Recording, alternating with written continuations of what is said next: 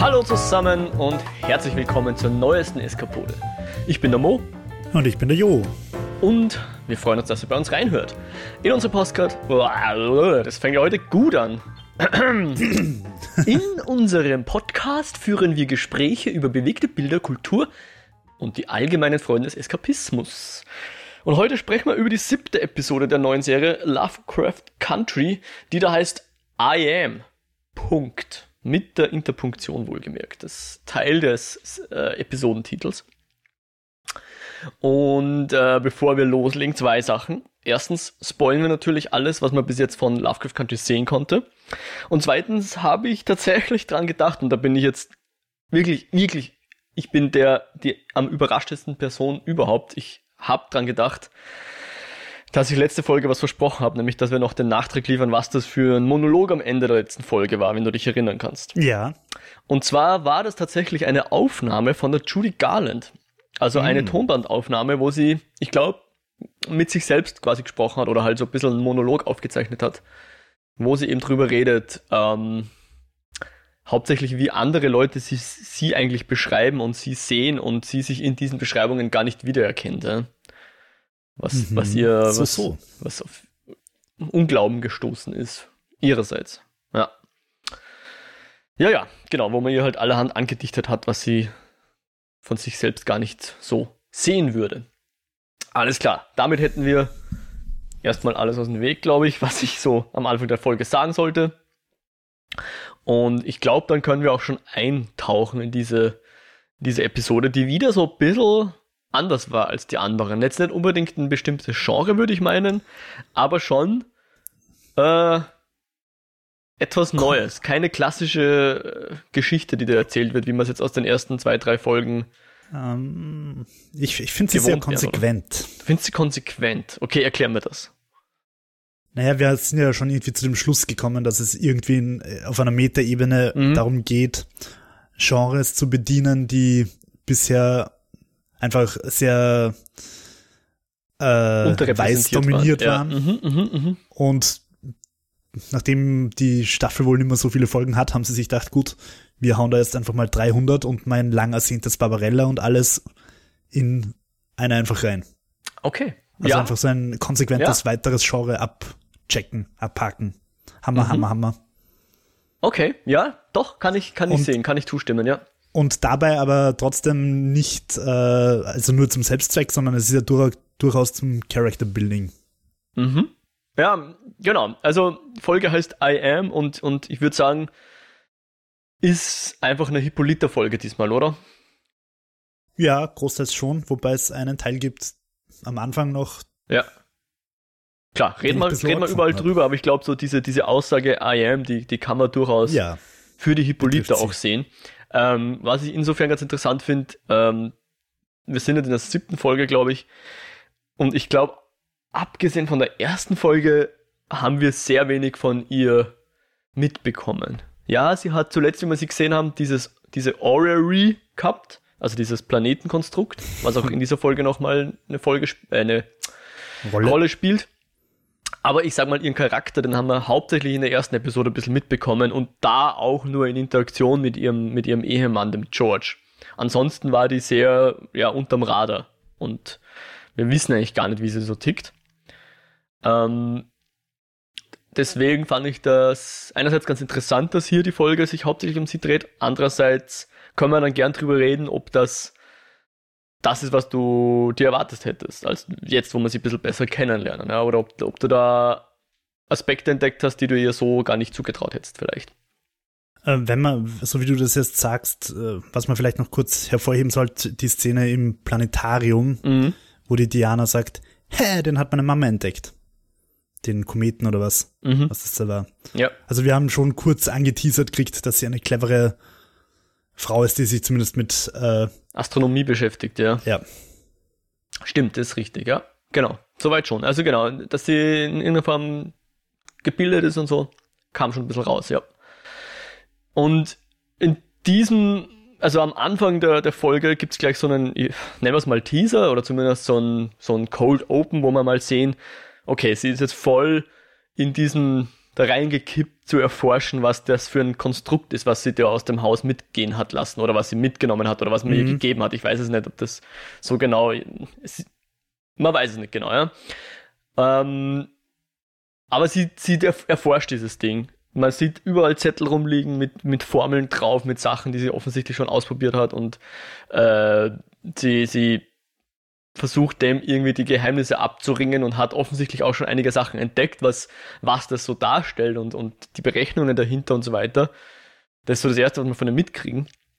Und dann machen wir so einen kurzen Sprung noch, wo irgendwie steht Three Days Ago und wir sehen, dass Hippolyta tatsächlich äh, in Atem war. Ja, Mhm. und quasi auf den Spuren ihres Mannes gewandelt ist. Und ähm, dort auch, das war so der Beweis für sie, dass ihr Mann da war. Sie findet dort diese Seite des Comicbuches Von der Diana, ja. von der Diana, genau, also von ihrer Tochter, das, ihr, das sie gezeichnet hat, um es dem Papa, dem George mitzugeben auf seinen Guide-Trip, den er da immer gemacht hat für den Reiseführer, genau.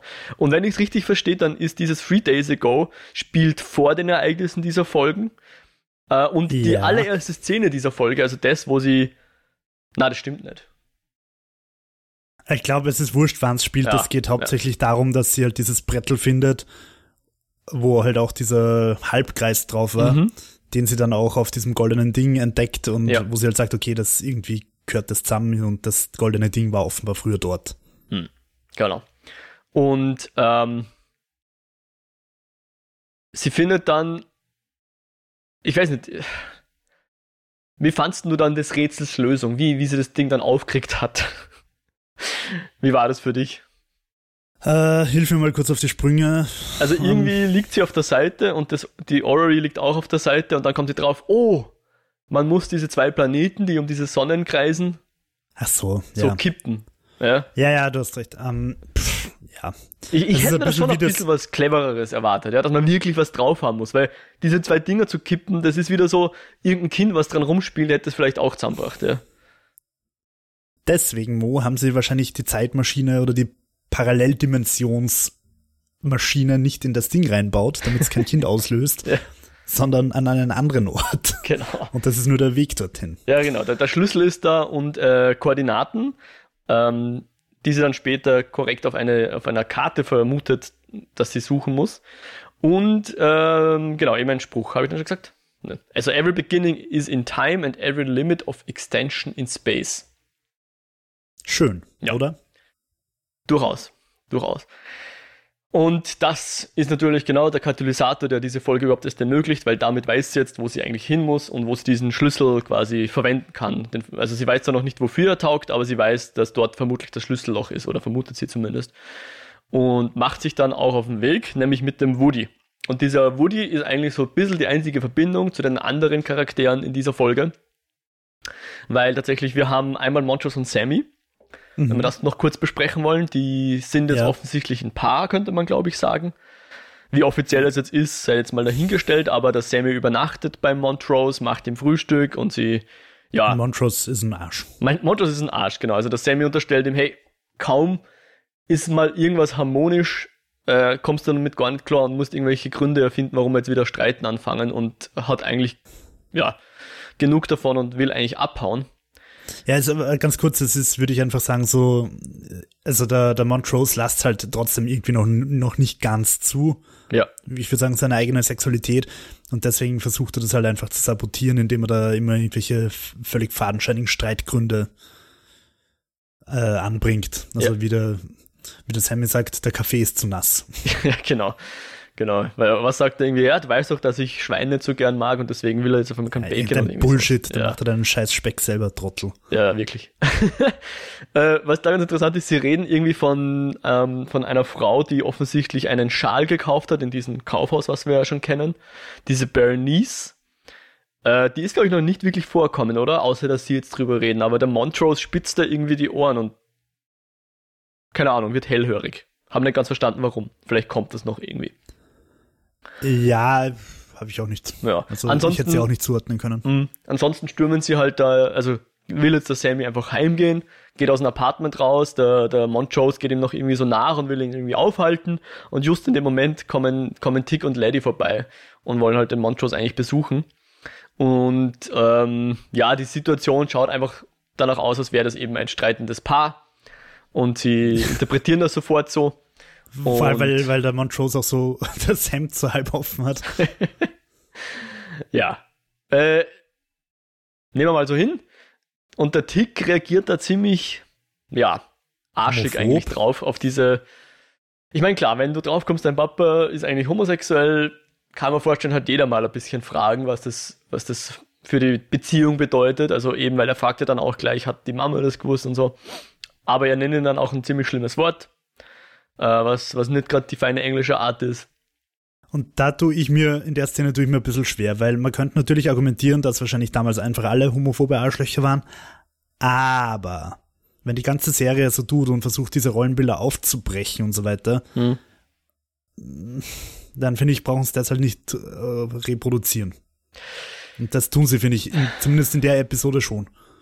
Ja, e, es geht halt jetzt mehr wieder Richtung Tick ist gar nicht so der, der Strahlemann, wie wir ihn kennengelernt haben am Anfang. Ja. Wir wissen jetzt, er hat mehr oder weniger Kriegsverbrechen begangen, äh, also Leute gefoltert und, und willkürlich getötet, ohne damit Wimper zu zucken.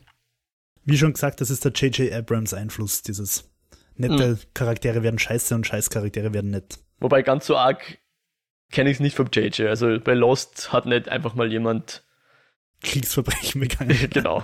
Ich meine, naja, ich überlege gerade, es, es, gibt ja schon so eine, eine, Handlung, die ein bisschen so zurück, also in, in den Flashbacks geht es ja, glaube ich, auch ein bisschen um Irakkrieg oder so ähnlich oder Afghanistan. Ich kann mich überhaupt nicht an die Flashbacks war, erinnern. Ja, naja, bevor ich das Blödsinn rede, lassen wir es lieber. Jedenfalls ist Tick ziemlich ungehalten und ähm, redet dann noch so mit der Lady und, und sagt irgendwie so, ja, der, der Monchos hat mich ja immer geschlagen, weil er behauptet hat, dass er nicht soft wird und setzt da irgendwie jetzt soft mit homosexuell gleich und so weiter und ja, alles nicht so, nicht so, keine Ahnung. Spricht jetzt nicht unbedingt für einen Tick seine Einstellung. Ja, vor allem, was, was mich auch ein bisschen nervt, man könnte es irgendwie so interpretieren, als, als hätte der Vater ihn halt geschlagen, weil er mit seiner Sexualität nicht klarkommt und nicht, äh, also so von wegen, du musst irgendwie ein, ein unterdrückter Schwuler sein, damit du dein Kind schlagst. irgendwie. Mhm. Also die Szene hat man von vorn bis hinten, habe ich mir echt gedacht, nee, ist komisch. Mhm. Und, und nicht so politisch korrekt wie der Rest der Serie bis ja. jetzt. War, ich überlege gerade, in American Beauty war es ja auch so ein bisschen ähnlich, gell, dieser Handlungsstrang. Ja, an den kann ich mich auch überhaupt nicht ja. erinnern. Weiß auch nicht, ob der Film so gut gealtert ist, der ist jetzt doch schon ein paar Jährchen alt. Naja, gut. Und, und, und Lady und Tick haben aber in der Folge jetzt eigentlich gar nicht so viel zu tun, äh, außer dass sie eben weiter forschen nach diesen Seiten. Die Lady darf dann ähm, äh, Babysitterin spielen für die, für die Tochter von der Hippolyta, also für die Diana und, und ihren Freund, den haben wir auch schon mal gesehen beim Comic lesen, den Bobo oder wie hieß der? Irgendwie so ähnlich. Und, ja, ich glaube Bobo. Ja, und der Tick macht sich auf, dass er die Familiengeheimnisse erforscht und, und fährt da nach St. Louis. Ich habe nicht ganz verstanden, warum jetzt, wie er jetzt auf St. Louis kommt, aber ja, dorthin fahrt er dann, aber er muss natürlich mit dem Bus fahren, weil die Hippolyta ja den, den Woody hat, also das Auto. Ja, also ganz kurz noch der Babysitter-Handlungsstrang. Ich fürchte, also erstens mal haben wir jetzt noch nicht erwähnt, dass da eine Schwangerschaft angedeutet wird. Ja, genau. Ah, richtig, das ist, das ist wichtig.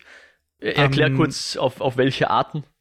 Ja, die, die Lady äh, findet, dass irgendwas komisch riecht. Die, die, das Knoblauch. Sugo von der von Knoblauch mag sie nicht, ja. Schwester. Ich dachte, sie ist ein Vampir an dieser Stelle. Nein, ich habe mir schon gedacht, dass es wahrscheinlich irgendwie Schwangerschaft sein könnte. Und es ist so recht unsubtil dann. Die Ruby sagt dann eh recht so, was, bist du schwanger? Mhm.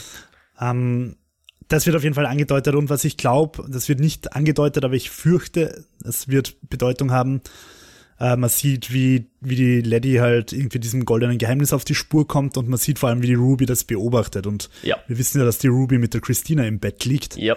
und die Christina hinter dem Teil her ist.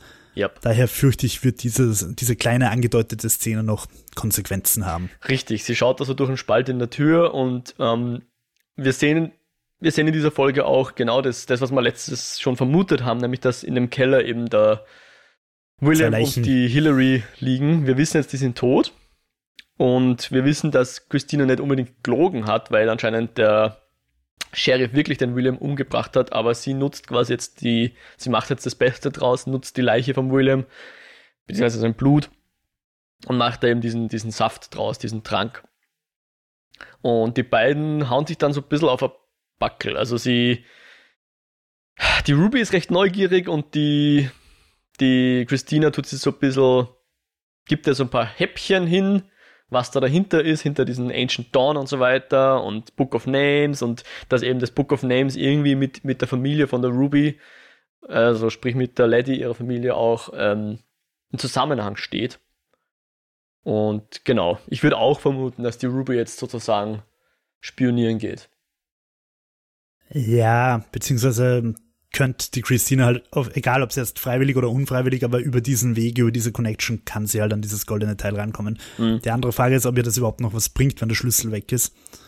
Ähm, ja, ich finde es nach wie vor spannend, was die Christina abzieht, weil was mir bei ihrer Figur einfach wirklich ganz gut gefällt, ist, dass sie zwar ihre eigene Agenda irgendwie zu fahren scheint, mhm. aber sie ist bis jetzt wirklich nicht rassistisch, oder? Sie ist bis jetzt eigentlich sehr berechnend und durchtrieben, aber nicht rassistisch. Also bisher hat es zumindest ja. noch nicht, dass sie sich da irgendwie überleben, überlegen fühlt gegenüber irgendwem, egal ob, ob sie, sie, sie versucht ihr Ding zu machen, aber bisher ohne andere zu bewerten, sage ich mal. Mhm.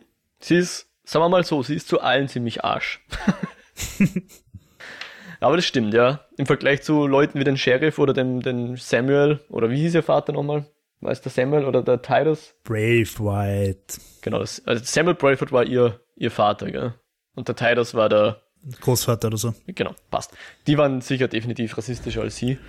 Ähm, bei der Lady dürfen wir auch nicht vergessen, sie hat denselben Traum wie der Tick. Und auch in dem Traum hat sie irgendwie so sich auf den Bauch gegriffen und so runtergeschaut, als, als wäre da irgendwas. Äh, es also brennt aus ihrem Bauch ja. raus. Also sie fängt dann aus ihrem Bauch raus zu brennen an. Ach so, jetzt ist Ich, ich dachte ja. einfach, sie, sie brennt genauso wie der Tick damals Na, sie, also das Feuer geht so bei ihrem Bauch startet. Okay. Und da habe ich mir nämlich das erste Mal gedacht, uh, die ist schwanger. Ja. Ja, ja, genau. Das, das war schon so, sie schaut so runter und, und hält sich den Bauch so im Sinne von, als würde sie es schon wissen in dem Moment. Und sie spricht dann tatsächlich auch mit Tick über diesen Traum was ich sehr angenehm finde. Ich, ich hasse es immer, wenn die Leute ihre Geheimnisse hüten und dadurch geht nichts weiter, ja. Wo ich mir denke, jetzt red's doch einfach mal miteinander, dann kommt's drauf, dass ihr alle denselben Traum habt und dann könnt's bitte anfangen, das Ding zu interpretieren und irgendwie drauf zu kommen, dass das möglicherweise wichtig ist, was in dem Traum äh, passiert und so. Und das, zumindest das tun sie. genau, das, das bewirkt dann eben, dass der, dass der Tick eben was zur Familiengeschichte äh, erfahren will und dann fährt er eben zu dieser Verwandten, die zeigt ihm dann, also er fragt auch dann irgendwie so, hä, haben die irgendwann mal was mit einem Buch gesagt und so und sie zeigt ihm dann irgendwie die äh, ein Fotoalbum. Ja, sie sagt, sie sagt, dass die, dass das Buch von den Weißen irgendwie verbrannt worden ist oder so. Dass da irgendwas war. dass die Weißen alles genommen haben oder so. Mhm. Und dass sie halt das, dass es diese Familienbibel, dass es die nicht mehr gibt. Und dann muss er sich Fotos anschauen. Aber er ist schon interessiert. Er, er möchte, glaube ich, schon auf den Fotos auch Hinweise finden, irgendwas. Ja, ja es ist ja auch eigentlich interessant. Also, mhm. Und was findet er für einen Hinweis? Da bin ich gespannt, ob das noch irgendeine Rolle spielt. Er hat dasselbe Muttermal wie eine seiner Verwandten Vorfahren. Genau. Hast du da noch irgendwie mehr dazu interpretiert oder wissen wir es einfach, dass er ein Muttermal hat? Leider gar nichts, weil, na, weiß jetzt auch nicht, was, was es damit auf sich hat. Äh, und hilf mir jetzt mal schnell, ich, ich habe jetzt total vergessen. Ich weiß, Tick wird dann aufbrechen Richtung Hippolyta, bevor wir dann zu dem Handlungsstrang kommen. Aber was verursacht das? Ich bin mir ehrlicherweise auch nicht sicher. Also, wie der, wie der Tick plötzlich bei, bei der Hippolyta auftaucht, während ja. sie mit den Polizisten kämpft, ja. habe ich mir gedacht, what the fuck, wo kommt der plötzlich her? Ja. Wohlgemerkt, also, ich habe es geschaut, es sind 360 Kilometer, wenn man mal ein Auto hat. Ich weiß nicht, wie er diese, die Strecke da zurückgelegt hat und äh, Formal, vermutlich fährt zu dieser Sternwarte mitten in der Nacht auch kein Bus, aber hey, sei es wie es sei. Hm.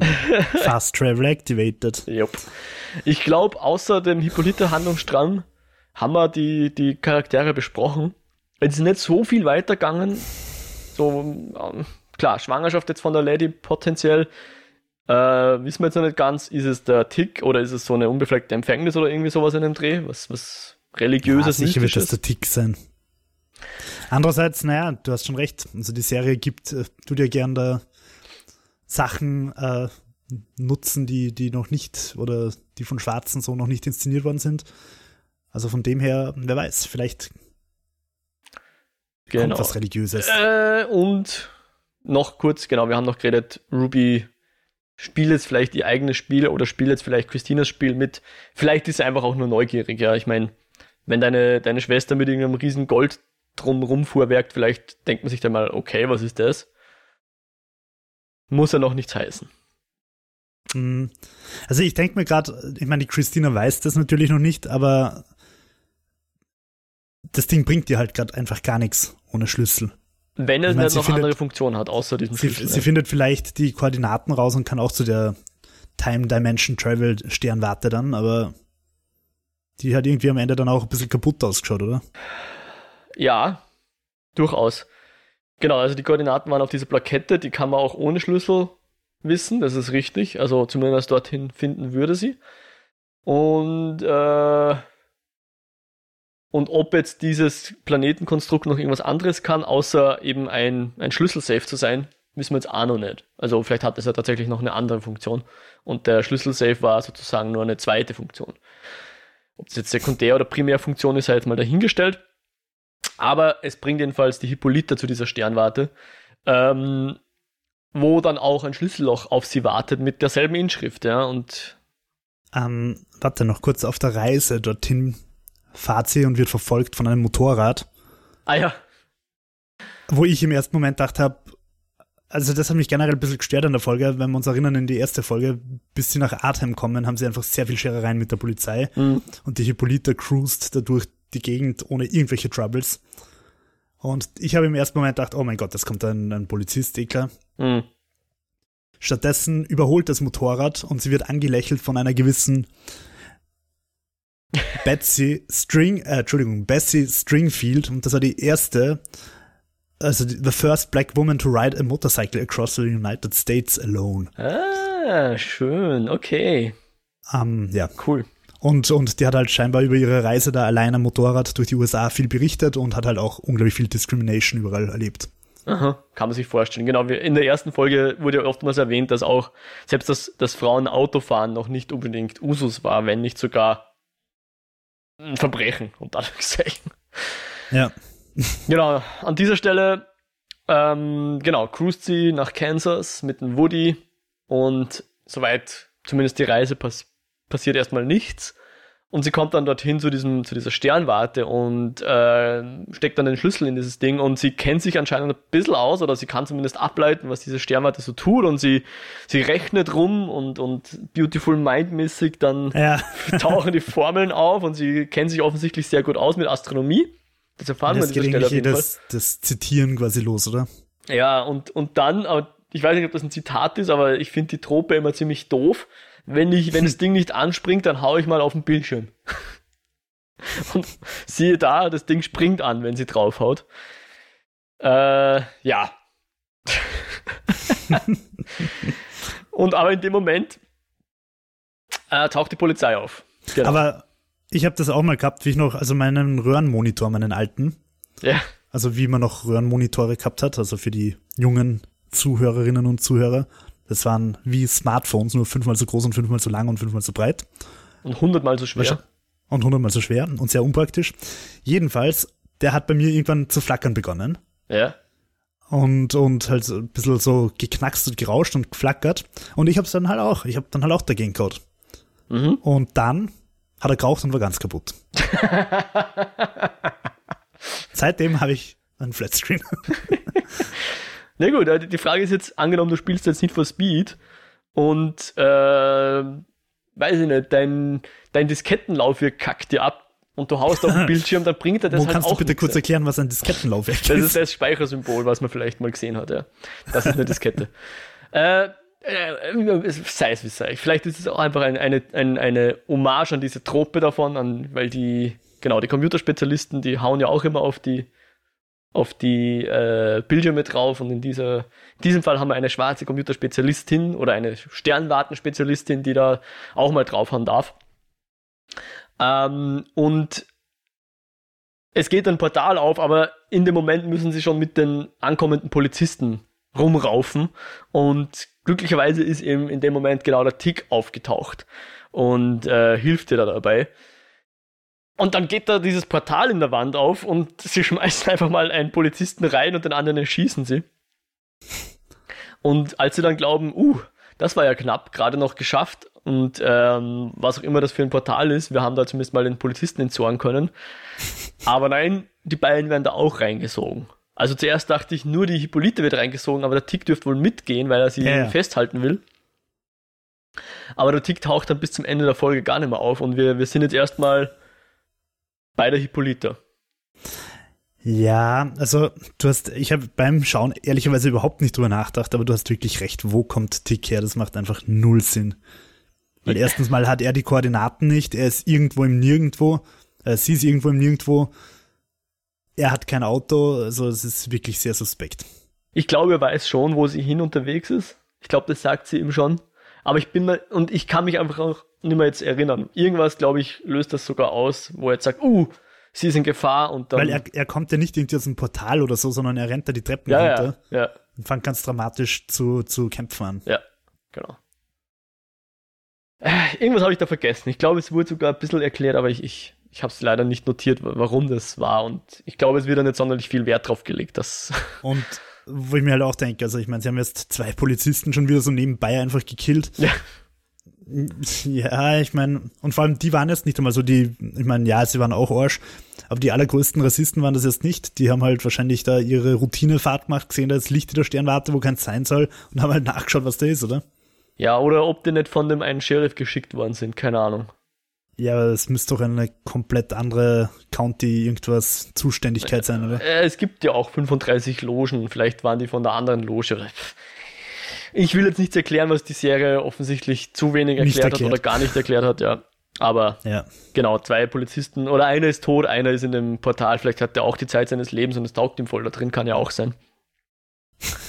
ähm, aber die Hippolyte sind jedenfalls in dem, in dem Portal und wir sind jetzt, wir haben letztes Mal noch drüber geredet oder sogar vorletztes Mal, wir sind jetzt tatsächlich in Sci-Fi angekommen. Ja, endlich.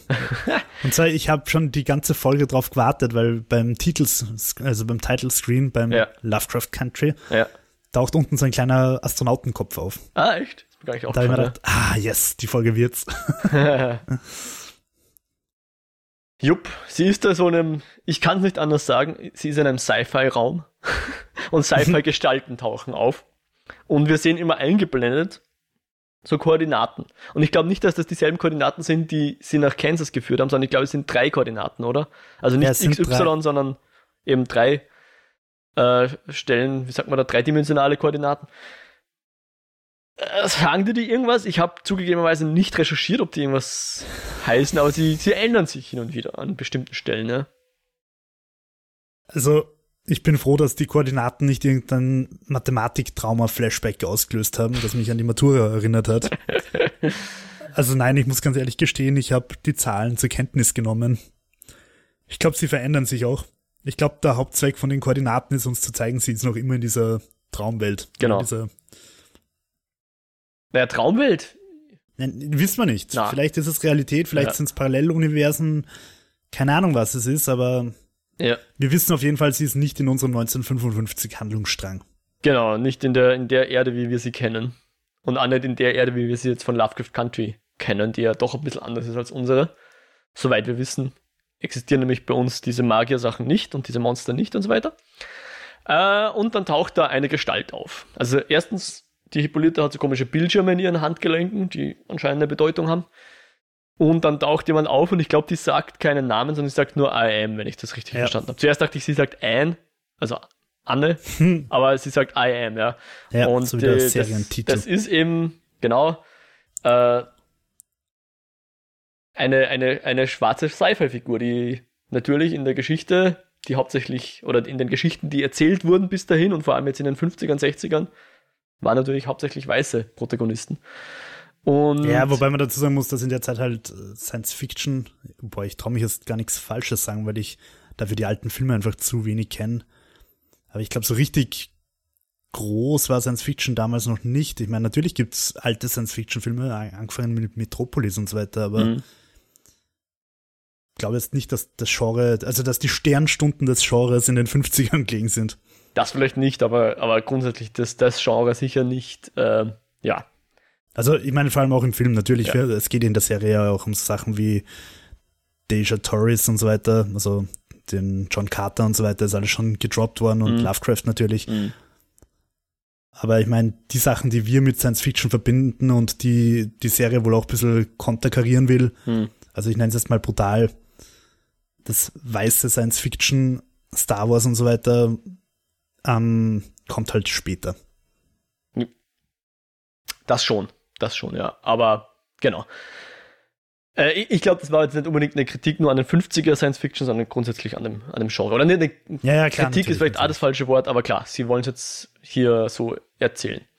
Und ähm, äh, sie hat da so ein, ich weiß nicht, ob man es philosophischen Dialog mit der hat oder ein Frage-Antwort-Spiel wird gespielt, so wer bist du und, und wo willst du eigentlich sein und so weiter. Und irgendwie so in ihrer Frustration fast sagt dann die Hippolyte, ja, sie würde eigentlich gerne in Paris sein und mit äh, Josephine Baker tanzen. Ja. Mhm. Und auf einmal Koordinaten und bam, sie ist tatsächlich Tanzt in Paris, der, ich weiß es nicht, Ende 19. Jahrhundert oder so. Na, na, das ist äh, schon ein bisschen später, ich glaube 20er Jahre. Okay.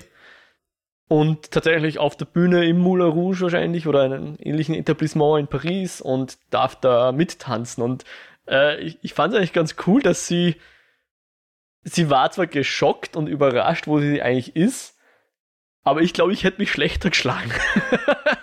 sie konnte also ein bisschen mittanzen zumindest. Ja, ich muss aber sagen, ich habe die Szene sehr, sehr peinlich und awkward gefunden. Das auf jeden Fall. Das war wieder so ein Fremdschämen. So ein, man muss aufpassen, was man sich wünscht. Aber nach und nach und vor allem dann auch irgendwie, also ihr taugt's da dann irgendwie, ja. Sie, sie kommt irgendwie mit den anderen Tänzerinnen ins Gespräch und eben auch mit der Josephine Baker. Das dürfte gewesen sein, bevor die ihren Durchbruch gehabt hat. Nicht, dass ich die Dame gekannt hätte, muss ich zugeben, keine Ahnung. Aber ich, äh, zu dem Zeitpunkt dürfte sie wohl noch nicht der, der große Star gewesen sein. Äh, und sie freuen sich dann so ein bisschen an und die gibt ihr halt ein paar Tipps, wie man da am besten mitkommt und sie tanzt und dann gibt's halt richtig montagemäßig, ja, Moulin Rouge und äh, tanzen, dann kommen wieder Koordinaten, dann tanzen sie wieder und so weiter. Ich glaube, es sollte uns gesagt werden, sie lebt da jetzt ein, ein kleines Leben, ja, in dieser Zeit. Ja. Und ähm, Ja, ich habe es bei all diesen, diesen äh, Dimensionen Ja. so verstanden, dass sie quasi so lange dort lebt, bis sie zu ihrer großen Erkenntnis kommt. Genau, genau. Zu einer Erkenntnis kommt, genau. Und, und, und in dem Fall kommt dann eben so ein, so ein Monolog. Und ähm, der ist jetzt so ein bisschen der Punkt. Ähm, ich meine das jetzt nicht unbedingt als Kritik, aber etwas, was wir noch nicht gewusst haben, ist eben die Tatsache, dass sie quasi äh, klein gehalten worden ist. Also klar, schwarze Personen dieser Zeit haben es, glaube ich, grundsätzlich schwieriger gehabt, ich sage jetzt mal, STEM-Fächer zu ähm, studieren und dann dort auch zu forschen und, und erfolgreich zu sein damit. Ähm, aber sie war ja offensichtlich interessiert an dieser Astronomie und, und durfte das wohl nie so ausleben. Ja?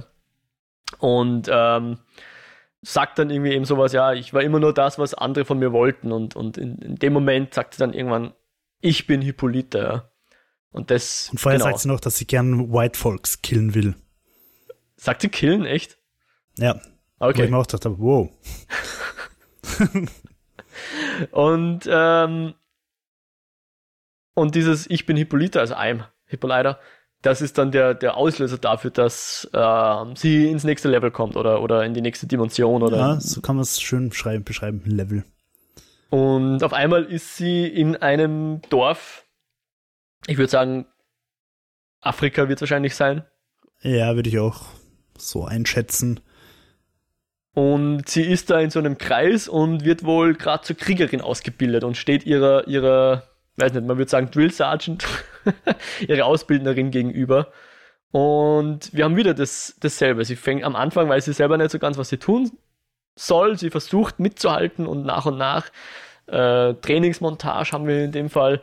Und dann wieder Koordinaten und dann wieder Trainingsmontage und dann kriegt sie einen Helm. So irgendwie als Abschlussritual kriegt sie einen Helm, der glaube ich nicht unbedingt realistisch ist. Der schaut mir eher aus wie Sehr römisch, ja. ja, römisch-griechisch irgendwie in dem Dreh.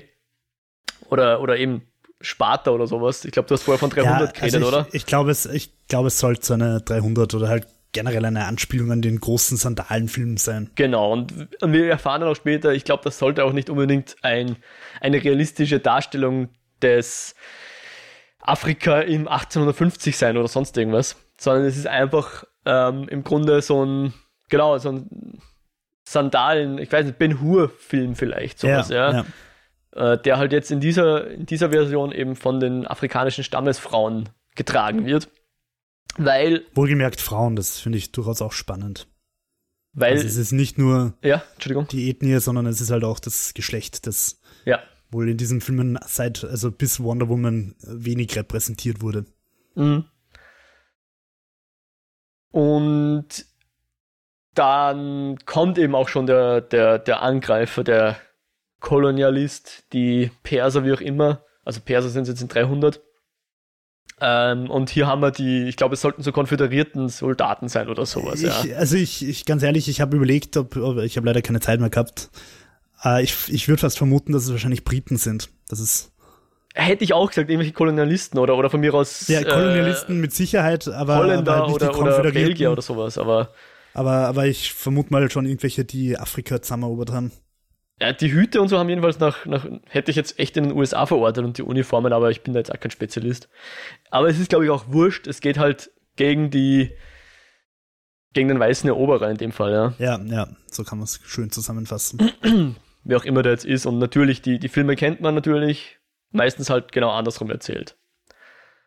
Und bevor dann, also die, die erste Welle können sie noch irgendwie besiegen und dann hält sie noch so eine, ja, eine, eine, eine Rede, wie man sie vielleicht jetzt eben auch aus 300 kennen würde natürlich. Oder Gladiator. Oder von mir aus auch, genau, Gladiator, Herr der Ringe, wo auch immer. Eide habt ihr geschworen. Und die ist halt ein bisschen, ja, mehr ihr Jam, diese Rede. Und damit, mit dieser, mit dieser Rede, von mir aus Braveheart, glaube ich, kann man da auch gut so klassische, klassische männliche Helden halt, die man da jetzt aus Film und Fernsehen kennt. Äh, und sie hält hier da ihre eigene Version dieser Rede.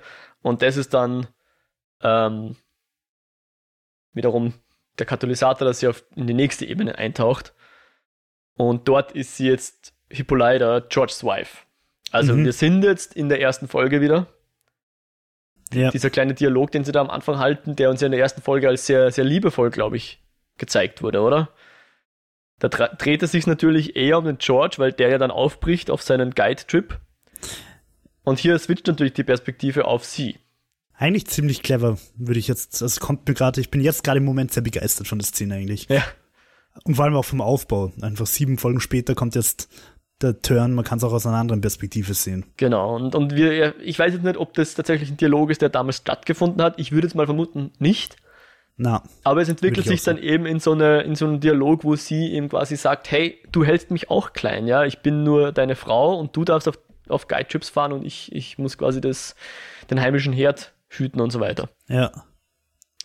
Und, ähm, aber ich fand das irgendwie sehr einen versöhnlichen Dialog auch. Ja? Nicht, nur, nicht nur vorwurfsvoll oder so, sondern er sieht es auch ein in dieser Version, ja, zumindest in dieser Variante. Ich weiß nicht, ob der echte George das auch so gesehen hätte, aber wir haben ich zumindest, ja, wir haben ja gesehen, äh, zumindest die, die Lady hatte mir auch vorgeworfen, sag nicht dauernd Mädel zu mir oder so irgendwas. Hat er sich ja dann auch entschuldigt. Ja. Also insofern, äh, haben wir auch hier die, die Versöhnung dann und irgendwie so beide sagen so, ja, sie wären so gern eigentlich gemeinsam Entdecker geworden, ja. Und nicht nur, dass er da immer wegfährt, sondern sie sollten eigentlich, und das war ja auch ihr Wunsch, zumindest das haben wir gewusst, sie wollte eigentlich auch immer mitfahren auf diese ja, Guide-Trips, ja, ja. Sie wollten ja gemeinsam sowas machen, ne. Damals haben wir natürlich glaubt, einfach nur aufgrund der Gefahr. Ja, beziehungsweise. Was natürlich auch eine harte Zuschreibung ist, quasi, es ist zu gefährlich für dich, weil du bist die Frau, du musst daheim bleiben. Ja, genau. Und, und äh, was ich auch gemeint habe, ist, ähm, die, warum sie traurig ist, dass sie nicht mitfahren darf. Einerseits, also damals in der ersten Folge habe ich halt geglaubt, ja, sie würde halt auch gern einfach mitfahren und damit sie beim George ist und so weiter. Aber es stimmt natürlich nicht nur. Ja. Es geht auch darum, dass sie ja auch eine Erforscherin ist und eben auch was beitragen will und so weiter. Ja. Das, ja. Ist, das ist natürlich wichtig für sie. Und in dem Fall sagt sie dann, ja, ich bin Hippolyta, ich bin George's Wife und das ist dann wiederum ähm, also davor, bevor, bevor wir dann weitergehen, erklärt sie uns irgendwas, wofür ich so blöd war. sie hat irgendwas rausgefunden. Sie erklärt da was von einer Main World Theory. Also ich glaube, das meint so irgendwie multiversummäßig. Ich vermute mal, dass es einfach irgendwelche, keine Ahnung, quantenphysikalischen Ansätze sind, die wir einfach nicht kennen, weil wir nur doofe Geisteswissenschaftler sind. ähm, das ist für mich in die Kategorie ah, Science Fiction, bla bla. Ja. Lächeln und nicken. ja. Don't try to understand it, just feel it. ja, so ungefähr. Ähm, genau. Lächeln, lächeln und nicken. Also uns und dem George bleibt nicht viel anders über. Sie hat offensichtlich begriffen, um was es geht. Und ich, ich hätte es so interpretiert, sie kann das jetzt auch steuern. Sie kann jetzt das wirklich als ultimatives Eskapismus-Vehikel verwenden und einfach dorthin, wo sie eigentlich möchte. Und sie, sie Ähm. woll- will da jetzt einfach Explorer sein, ja. Würde ich eigentlich gar nicht so sagen, sondern ich habe es eher so gesehen, dass, dass es wirklich so ein logischer, konsequenter Aufbau ist. Darum hat mir das, was du vorher gesagt hast, mit den Levels eigentlich gut gefallen. Eben im Paris der 20er sagt sie, sie, sie würde gern weiße Männer töten. Dann ist sie eine afrikanische Kriegerin, die weiße Männer tötet. Nachdem sie diese Befriedigung quasi erlangt hat, diese, diesen Wunsch, kommt sie halt drauf, dass ihr wahrer Gegner eigentlich nicht der George ist, aber ihre, ihre unterdrückten Gefühle. Und nachdem sie das dann auflöst, ist sie halt die Explorerin, Explorerin, Ja. die sie sein will. Also dass das quasi, dass das eine immer die logische Konsequenz aus dem vorigen ist. Wobei, glaube ich, der Gegner, wie du sagst, nicht unbedingt der George ist, aber auf jeden Fall die soziale, die sozialen Konstrukte, die er repräsentiert. Sagen wir es mal Ja, so. und die wahrscheinlich aber auch heutzutage keinen Strich besser sind in, dem, in der Situation. ja. ja, oder vielleicht ein, ein Ministrich. Ja. Genau, und genau, die nächste Level, das nächste Level ist dann ähm, die Discovery. Oder wie man es. Barbarella in Space. Genau, mich hat es auch ein bisschen an Avatar erinnert. Ich glaube, das war auch kein Zufall, so diese, diese fluoreszierenden Pflänzlein oder, oder Ja, es war super kitschig. Ja. Genau, und halt voll 50er Retrofuturismus mit irgendwelchen komischen, unnützen äh, Ringen, die sie als Rock Großartig. trägt. Und, und, genau, Und, genau so wollte ich das. ah, das ist doch schön, Jo. Das freut mich, dass Nein, du es ist wirklich, hast, wie ich gesagt habe, ich will eine Science-Fiction-Folge, genau das wollte ich. Mhm. Und genau für diese ganze Silliness mit diesen komischen Glaskugelhelmen, genau so muss es sein. Und davon gibt's viel zu wenig. Und das Einzige, was ich kritisiere, ist, dass es keine cheesy gemachte Schwerelos-Szene gibt wie in Barbarella. Das, das hätte noch gefehlt. Okay. Ähm, die ist übrigens ziemlich legendär, falls du sie nicht kennst. Nein, die kenne ich, glaube ich, nicht. und, und über diese, über diese Montage, wie sie jetzt eben durch diesen 50er Sci-Fi-Raum schweben oder, oder, oder gehen oder Lustwandeln oder discovern, wie auch immer, liegt übrigens, das habe ich diesmal gleich nachgeschaut, damit wir uns nicht wieder aufbladern hier, äh, liegt auch ein, ein, ich weiß nicht, ob es ein Monolog oder ein Dialog war, das dürfte aus dem Film Space is the Place gewesen sein von 1974, Ja. ein afrofuturistischer Science-Fiction-Film von einem Jazzmusiker geschrieben, wenn ich das richtig von der Wikipedia geklaut habe, vom Sun Ra, Sun Ray. Ich, also, okay. Und das Bei meiner Quelle, die nicht so vertrauenswürdig wie Wikipedia war, hat es geheißen, dass Sun Ra, Sun Ra eine Figur in dem Film war. Oh, vielleicht habe ich das auch falsch abgeschrieben, das könnte das auch sein. Auf jeden Fall ist der Dialog oder der Monolog ist auf jeden Fall aus diesem Film. genau. Und, Und, weil du gerade gesagt hast, Afrofuturism, das ist ein sehr schönes Wort, das ich bis dato nicht kannte, bis zur Recherche zu der Folge. äh, ich, ich kenne es zum, zum ersten Mal, ist es mir untergekommen beim Black Panther. Genau, das wollte Mhm. ich gerade eben ansprechen. Wobei bei Black Panther finde ich ist es ja sehr, also der ist ja eigentlich, eigentlich, ich mag ihn ganz gern eigentlich, vor allem weil er eben eh ähnlich wie Lovecraft Country so ein bisschen dir als Zuschauer den Spiegel hinknallt, Mhm. aber trotz alledem finde ich die Moral von der Geschichte unterm Tisch dann doch echt fragwürdig, wie eigentlich bei sehr vielen Marvel-Filmen, aber da das ist ein anderes Thema. Ähm, es geht im Endeffekt einfach um ein Königreich mit unglaublich brachialen und verrückten Strukturen, wo du den König in einem tödlichen Duell herausfordern kannst, um der neue König zu werden. Und dieses Königreich mit diesen äußerst äh, äh, Strukturen, die meiner demokratischen Lebensweise widersprechen, ist einfach das modernste und coolste Land der Welt. Also völlig wurscht von Hautfarben. Die Grundmessage finde ich ehrlicherweise ziemlich fragwürdig. Mhm. Okay, ja, kann man sicher debattieren, ja. Es kann aber auch einfach sein, dass ich da mit meiner westlichen, wir sind so coole Demokraten-Einstellung zu sehr gebiased bin. Ja, traue ich mich jetzt gar nicht unbedingt eine, eine Aussage zu treffen, aber guter Punkt, ja. Ähm, Zurück zu den Space-Dingern. genau, der, diese, diese, diese Discovery-Montage, die löst sich dann so auf und jetzt haben wir die Hippolyta, die rumschwebt. Und die, die IM-Dame taucht wieder auf und sagt so, hey, jetzt hast du dich, you named yourself, jetzt können wir dich in unsere Gesellschaft integrieren. Und ähm, so quasi das, das Ritual ist vollendet, wenn man so will, oder? Wie hättest du gelesen? Ja, so ein Initiationsritus, mhm. wo sie halt quasi durch mehrere Herausforderungen durch muss, um zu sich selbst zu finden und dann als erwachsene Frau zurückzukommen ja. zum, zur Gemeinschaft und aufgenommen worden ist. Aber noch ganz kurz, weil es mir gerade eingefallen ist, ist in dieser Space-Welt, in dieser Schwammerl-Welt, wo ja. mit George rumhüpft, ja. da kommen diese komischen Pinguine, die mir schon wieder furchtbar auf die Nerven gegangen sind. Und ich habe da eine, eine ich habe da irgendwie eine Parallele zu den, zu diesen komischen Pinguinviechern aus Star Wars 8 geschlagen, äh, den ja. nicht der J.J. Abrams gemacht hat. Ich weiß nicht, wie die Dinger heißen, aber ich weiß schon, was die dann auch gegessen werden, glaube ich, oder? Ja. Naja, wurscht. Äh, ähm, wurscht.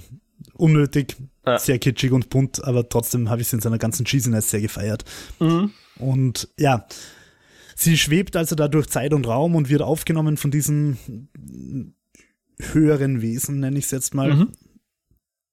Und sagt so, ja geil, ich bin jetzt bei euch dabei, aber kann ich nicht auch, wenn ich sage na, kann ich dann nicht wieder durch mein Portal zurück in die geilen rassistischen 50er Jahre? ähm, und die sagt, ja, es gangert schon. Und sie sagt, gut, mache ich dann, oder? Ich habe noch nicht ganz verstanden, ob das jetzt schon endgültig war, ja. Ich glaube, es das bleibt jetzt noch ein bisschen vage. Das Problem ist ja, wenn ich die Folge jetzt richtig, äh, wenn ich nichts vergessen habe, springen wir dann ja zurück in die wilden 50er. Mhm. Äh, Atticus fällt aus ja. dem Portal, der war eben offenbar auch in einem drin. Ja, ich würde aber ganz gerne noch auf ein Detail hinweisen. Ja, bitte. Das ist jetzt vielleicht ein bisschen selbst auf die Schulter klopft, aber ist ja die, die Erde im Hintergrund, also sie, sie schwebt da so rum und im Hintergrund sieht man dann die Erde, ja? So in, in definitiv nicht, Mo, definitiv nicht. und die zeigt nämlich, die, die Erde dreht sich ja, wie wir wissen, und man kann, wenn man einen Globus in der Hand hat, kann man den auf verschiedenen, also auf geradezu unendlich viele Winkel einstellen, dass man sieht, was, was man, also gibt es immer eine Rückseite und eine Vorderseite. Und die Vorderseite in Lovecraft Country in dem Fall zeigt Afrika die meisten Leute würden wahrscheinlich den Globus so kennen, dass man die USA und vielleicht noch Südamerika, Zentralamerika sieht. Aber in dem Fall sieht man Afrika. Ich meine, ja, man sieht Europa auch, weil wir halt auf derselben äh, Hemisphäre sozusagen. Ähm, Nicht Hemisphäre, Breitengrad. Ja, Hemisphäre heißt ja nur Halb, Halbkugel. Ja, ja, aber wir sind ja nicht auf derselben Halbkugel, oder? Äh, kommt darauf an, wie man die Kugel schneidet. ja, du hast recht, aber im selben Breitengrad, ja, genau. Äh, Oder ist es in Längengrad? Bevor ich da jetzt irgendwelche ich Geografen vor den Kopf stoße, ja, ich nehme alles zurück. Jo hat recht, genau. Also wir, wir sind halt, genau. Ich bin mir nicht sicher, ob ich recht habe, zumindest nicht bei den Breiten- und Längengraden, aber wurscht. Jedenfalls, es ist sicher nicht zufällig, dass wir hier Afrika sehen, die, die blaue ja, Kugel mit Afrika. Ja. Um, Wobei das ja auch spannend ist, weil Karten, ja, und das war mir ja lange Zeit auch nicht klar, gar nicht auf der ganzen Welt gleich gemacht werden. Also zum Beispiel auf asiatischen Weltkarten ist es durchaus so, dass Asien in der Mitte ist mhm. und Europa quasi im, im, im Westen links und Amerika quasi dann im Osten. Mhm. Und auf kanadischen Karten ist Kanada ganz groß und alles andere ist ganz klein. Mhm. Also Genau. Spielt natürlich eine Rolle und, und dient sicher auch ein bisschen immer der Einordnung von, wo sind wir und vor allem, wie wichtig sind wir. Genau, auf das wollte ich raus, ja, genau, danke. Ja, genau, das. Äh, ich finde es ja auch immer interessant, wenn wir vom Westen reden und vom Osten. Ich meine, die Erde ist eine Kugel, also du kannst auch in den Osten fliegen und trotzdem dort ankommen, wo du normalerweise sagst, das ist der Westen. Ja. Also wenn ich jetzt, Boah. wenn ich jetzt sag, LA ist im Westen, ja, und ich fliege im Osten, komme ich auch nach LA. ja, es ist wohl eine ziemlich äh, zentraleuropäische Sichtweise, was Westen Exakt. und was Osten ist. Ganz genau. Ganz genau. Jupp, aber genau. Äh, wir waren ja dann beim Tick, der, wie wir jetzt erfahren, auch in dem Portal waren. Und ich, ich habe jetzt die Szene nochmal angeschaut. Ich bin, ich bin nicht sicher, ob das jetzt äh, komisch geschnitten ist, geframed ist oder Continuity Error ist, aber ich bilde mir ein, als er zum ersten Mal aus dem Portal fällt, hat er noch nichts in den Händen. Und dann hat er das. Und dann hat er es einmal in den Händen. Ja, also jedenfalls, er kommt zu diesem, er, er, er fällt aus dem Portal, glaubt, er musste jetzt noch die Hippolyte retten, drückt deppert auf dem Sternwarten Interface rum, bis er es dann nämlich wirklich in bester Jo-Manier kaputt macht.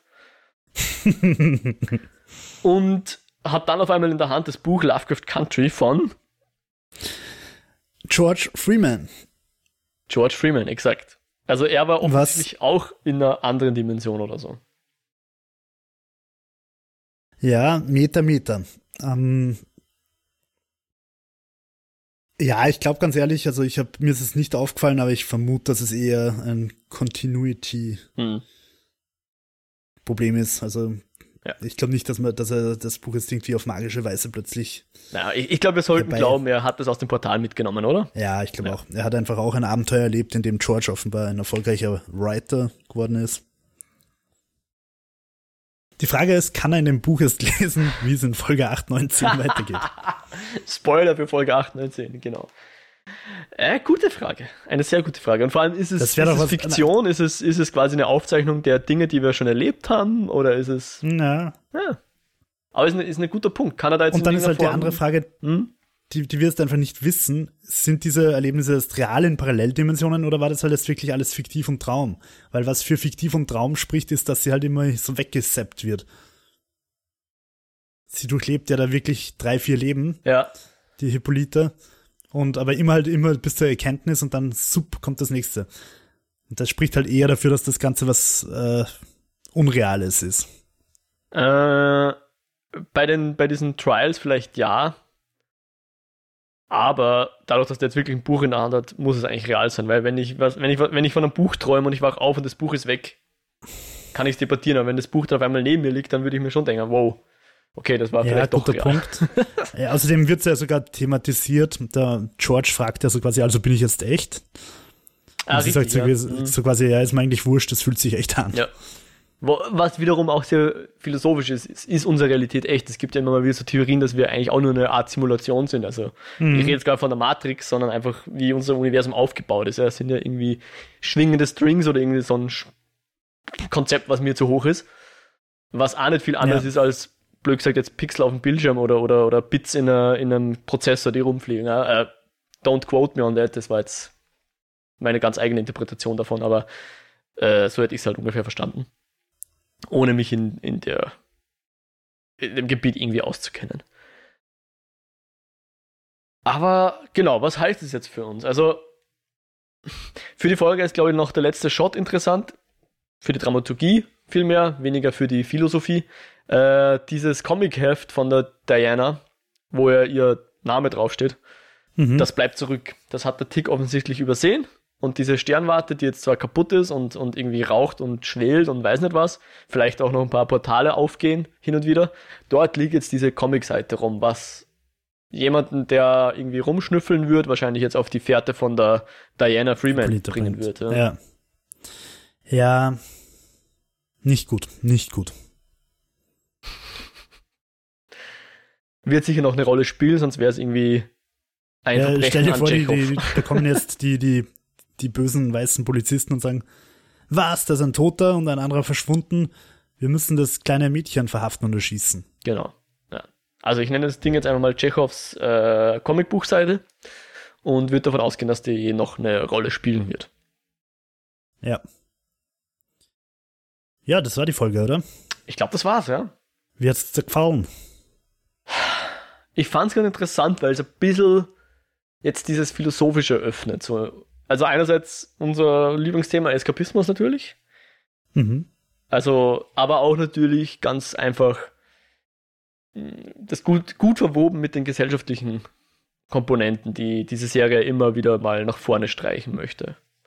Und es war jetzt nicht, klar, da waren jetzt ein paar Schlampigkeiten drin, eben wieder, wieder, wieder Tickets da auf einmal nach Kansas kommt und so weiter. Und ich fand auch, wie sie jetzt dann das Rätsel gelöst hat von diesem Orrery, mhm. ziemlich ja, ich habe mir da in die Shownotes, glaube ich, geschrieben, äh, Tilt et Machina, Tilt ex Machina, Entschuldigung. weil es einfach, auf einmal kommt es auch, oh, ich könnte das Ding ja tilten, weil ich bin selber gerade getiltet, also tilte ich da mal und dann kippt sie das und oh, es geht auch. Ja, das fand ich, ja, bisschen fadenscheinig, aber okay. Ja, vielleicht so als ersten Schritt, dass sie das halt umknickt und dann muss sie aber noch drei andere Sachen verschieben oder so. Ja. Oder durch das Umknicken geht plötzlich irgendwas anderes auf, wo sie dann irgendwas anderes reinschieben kann oder so. Ja, ja. ja. ja. Mir wäre es lieber, sie hätte das Rätsel wirklich wie ein Sudoku gelöst und so quasi, da hat sich jemand ein unmögliches Rätsel ausgedacht und sie jetzt geknackt. Aber okay. Ansonsten fand ich die Folge eigentlich ganz cool und ich fand es interessant, wie sie, was sie uns da eben präsentiert haben und mh, mm, damit auch ausgesagt haben. Ja, es war nicht nur, hey, wir, wir springen jetzt durch die Genres, weil, weil wir lustig und coole Filmemacher sind, sondern die sagen auch was damit. Ja. Mhm. Bleibt die Frage, das haben wir, glaube ich, wirklich alle Genres quasi abgearbeitet. Das Einzige, das mir jetzt spontan einfällt, das noch nicht so wirklich bedient worden ist, ja, zwei Western und so richtig Liebesfilm war auch noch nicht wirklich dabei. Aber es ist natürlich eine Liebesgeschichte in der ganzen Serie zwischen Letty und Ed. Ja. Ed, Atticus. Tick, ja. Tick. Ja, also, aber ich, ich glaube fast, dass uns die Serie damit jetzt das Genre-Hopping beendet hat und jetzt kommt es einfach zum Finale. Ja, das wird ganz so. Also wir haben jetzt theoretisch noch Folge 8, 9, 10, wenn ich das richtig im Kopf habe, oder? Mhm. Ich glaube. Und ich kann mir vorstellen, dass jetzt langsam eben da darauf rausläuft, dass dann in Folge 9 und oder 10 eben große Showdown kommt oder irgend sowas. Ja. Hm, möchtest du an der Stelle ein bisschen äh, hypothetisieren, ein paar Theorien spinnen? Was passiert mit der Christina? Wird sie gegen oder für Tick arbeiten? Was sagst du? Ja, schwierig. Ich habe gerade rum philosophiert und ich vermute schon, dass sie im Endeffekt die Böse sein wird. Einfach weil, ja, keine Ahnung, es kann natürlich auch der Sheriff irgendwie der Böse sein. Ich, ich glaube, dass sie irgendwie gemeinsam den Sheriff überwinden werden ja. und dann werden sie aber, dann wird sich die Christina trotzdem als die machtgeile Böse rausstellen und also ich fürchte fast, die wird mhm. einfach noch Seite bekennen und wahrscheinlich eher als Antagonistin und nicht als freundliche Liebe. Äh, einfach auch aus dem Grund, weil die freundlichen, lieben Protagonisten, wie man sie so in Geschichten kennt, in der Regel nicht Leichen im Keller haben, die sie auszuzeln. Das ist eher was Antagonistisches. Ja, durchaus. Führt mich auch zum nächsten Punkt. Glaubst, bleibt der Tick unser Protagonist? Ja, glaube ich schon. Du nicht? Äh, ich habe jetzt ein bisschen meine Zweifel. Er ist jetzt schon ziemlich dunkelgrau worden. Also jetzt, wenn man jetzt äh, die, die jetzt diese, diese Beschimpfung seines Vaters und eben die Kriegsverbrechen hernimmt, äh, harter Tobak für einen Protagonisten. Ich fände es aber interessant, weil es definitiv was wäre, was man so nicht oft hat, dass man wirklich einen dermaßen, ja, bösen Protagonist hat, ja. Oder böse ist das falsche Wort. Ich hätte ihn jetzt nicht so gesehen, dass er wirklich ein schlechter Mensch ist per se, aber der halt wirklich schon ähm, Dreck am Stecken hat, wenn man so will. Ja, auch wenn ich von meiner 2020 Einstellung her dieses Homophobe einfach gar nicht äh, cool finde, ähm, glaube ich, ist er halt jetzt per se kein böser, kein Antagonist, sondern halt ein Spiegelbild seiner Zeit und bei mhm. aller verträumten Lovecraft, Horror, Monsterie, die es in der Serie gibt, glaube ich, ist die Zeichnung von ihm irgendwo doch realistisch. Mhm. Ja, vielleicht. Wahrscheinlich, der, wahrscheinlich auch der realistischste Charakter von allen, weil, weil sie sich einfach für ihn auch am meisten Zeit genommen haben bis jetzt. Jupp, bringt mich dann noch zu Lady. Ich glaube, da werden wir auch noch irgendwas erfahren drüber. Also sei es jetzt über Lady und Ruby oder nur über Lady, aber da gibt es auch noch ein paar Lücken in der Vergangenheit, die wir, glaube ich, noch nicht komplett aufgefüllt bekommen haben. Und nicht zuletzt was jetzt mit Hippolyta passiert, weiß, wissen wir jetzt eigentlich auch gar nicht. Hast du da irgendeine Idee, was mit der noch kommen könnte? Ja, sie ist offenbar nicht zurückgekommen, oder? Wenn ich das richtig gedeutet habe. Ich traue mich noch nicht wirklich deuten, aber jetzt in dem Moment, wo Tick aus dem Portal fällt, tut sie das nicht, ja, aber. Ja, und das Portal ist zugangen, wenn ich das richtig verstanden habe. Und die Maschine schaut sehr kaputt aus. Mm. Mm. Ich vermute mal, dass sie schon zurückkommen wird, weil es verschiedene Portale gibt oder weil die Future People Portale öffnen können, wie sie wollen. Mhm. Ähm, es, eine andere Option wäre, dass sie natürlich so wie bei Interstellar, ohne da jetzt zu viel spoilern äh, zu wollen, aus einer anderen Dimension hervor mithilft, die ganze Situation irgendwie zu lösen. Mhm. Wäre vielleicht auch eine Option, dass sie da so von hinten die Fäden zieht. Mhm. Äh, ja, keine Ahnung. Ja, interessante Idee, ja. Und sowas würde ich jetzt auch glauben, eher. Am Ende kommt raus, dass alles nur ein Comic von Diana Freeman war. Und die Geschichte von George Freeman, ja. Lovecraft Country. Das ist es ja im Grunde jetzt schon. äh, was es mit dem Buch jetzt auf sich hat, ja, wissen wir jetzt auch noch nicht wirklich. Aber interessant, also bricht jedenfalls mal ein paar, wie soll man sagen, da haben wir jetzt ein paar Sollbruchstellen, wo was Interessantes herauskommen könnte. Aber da müssen wir jetzt einfach dranbleiben und weiterschauen und für heute, glaube ich, haben wir alles durchbesprochen, was wir durchbesprechen mhm. wollen und hoffen natürlich, dass wir nichts vergessen haben, dass ihr mit uns gemeinsam jetzt hier äh, die Folge ergiebig besprechen konntet und reflektieren konntet. Wenn wir was vergessen haben oder wenn ihr Feedback für uns habt, äh, würde man uns sehr freuen, wenn ihr uns einfach was schreibt. Ihr könnt uns eine Mail schreiben, eskapoden.kinofilme.com oder einen Kommentar auf der Website. Das ist kinofilme.com slash eskapoden. Wir sind auch auf Twitter unter @eskapoden und natürlich bei Spotify und Apple Podcast zum Abonnieren und über den RSS-Feed sowieso. Und wenn ihr das mögt, was wir hier machen, wir würden uns super freuen, wenn ihr einfach auch Freunden erzählen würde von diesem Podcast. Jo, wo findet man denn dich im Internet? Man findet mich auf Twitter als whiterabbit360, alles klein und zusammengeschrieben. Und wo findet man dich? Äh, mich findet man unter @mojak, das ist Modriak mit einem C wie Cäsar am Ende.